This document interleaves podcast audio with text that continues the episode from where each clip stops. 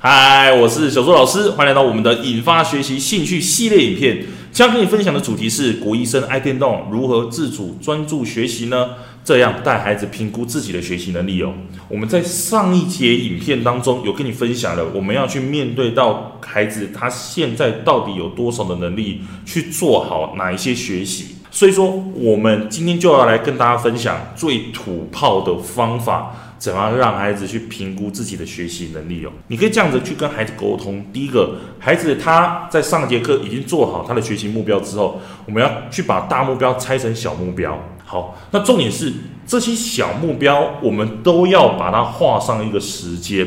好，这个很重要哦。好，比方说孩子他今天要写国文的作业，好了，他今天这个大目标，他拆解成小目标之后，可能要先写完习作啊，写完考卷啊。或者是写完评量啊，这样子，那这三件事情如果分别都做完，那大目标就完成了嘛。所以，我们再从这三件事情上面去压上小目标的这些时间，让孩子知道说，哦，我要完成这些小目标，大概要多久时间，我的大目标才会完成。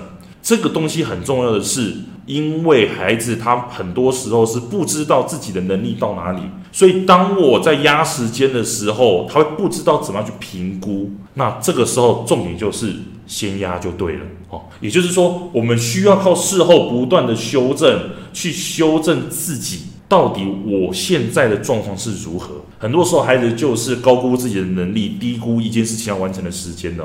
所以，不断的去跟孩子讨论这件事情，是我在带国高中生一定会做的事情。不然，这样子很难让孩子自主专注学习啊。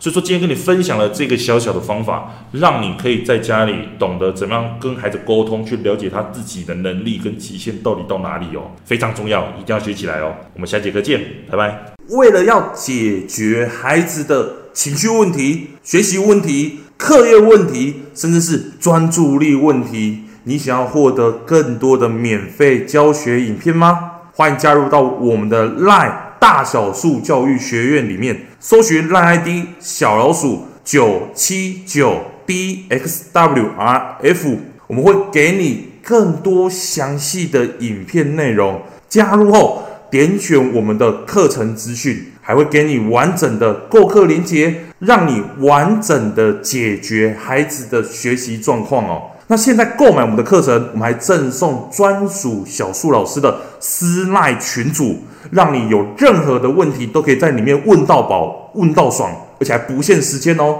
那我们就课堂上见吧。